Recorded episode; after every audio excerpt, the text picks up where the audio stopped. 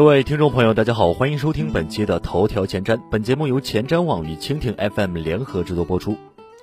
奇酷科技高管团队组建完成，周鸿祎要给雷军添堵了。六月二十八号消息，周鸿祎于昨天晚间宣布了对奇酷科技高管团队的任命。此次任命包括了三名高管，他们分别是。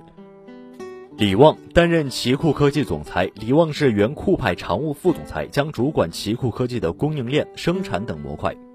潘志勇担任奇酷科技首席商业官 CBO。潘志勇是原广东移动终端公司总裁，原三六零副总裁，主管奇酷科技的市场销售等模块。祝方浩担任奇酷科技首席技术官 CTO。祝方浩是原酷派移动互联网及电商总裁，主管奇酷科技的产品研发、软件体验等模块。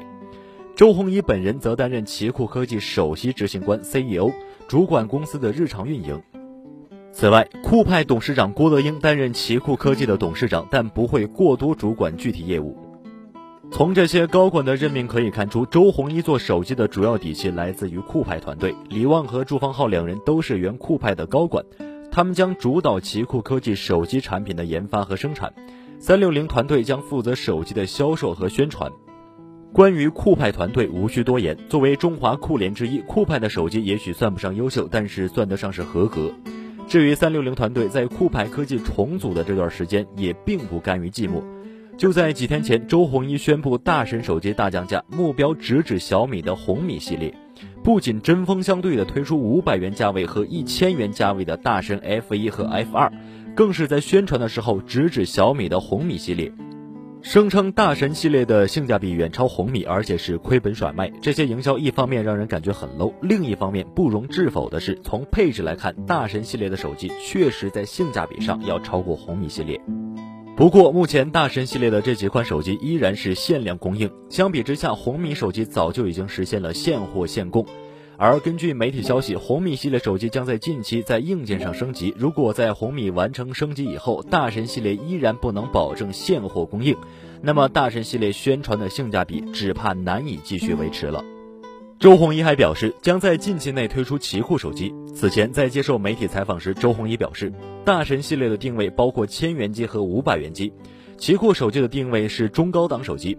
目前，国产手机普遍到了升级换代的时候。魅族此前宣布，将在六月三十号举行新品发布会，届时将有可能推出 MX 五。华为也在日前宣布，将于七月一号推出荣耀七。这两个品牌的目标用户都是年轻一代。周鸿祎此前也表示，奇酷手机的目标用户也是年轻人，因此奇酷手机的竞争对手也不少。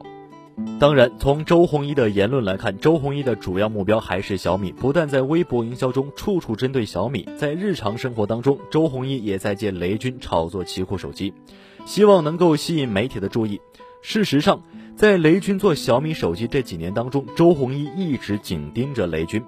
主要的原因在于，智能手机如今已经成为移动互联网的重要入口，而小米是目前市场上最成功的国产手机厂商。几年前，周鸿祎为此推出了三六零合约机，然而以失败告终。在沉寂了许久以后，周鸿祎决定自己做手机。看来，周鸿祎是打定主意要给雷军添堵了。好了，以上就是本期节目的全部内容。获取更多精彩内容，请关注头条前瞻官方网站和官方 App。感谢您的收听，再见。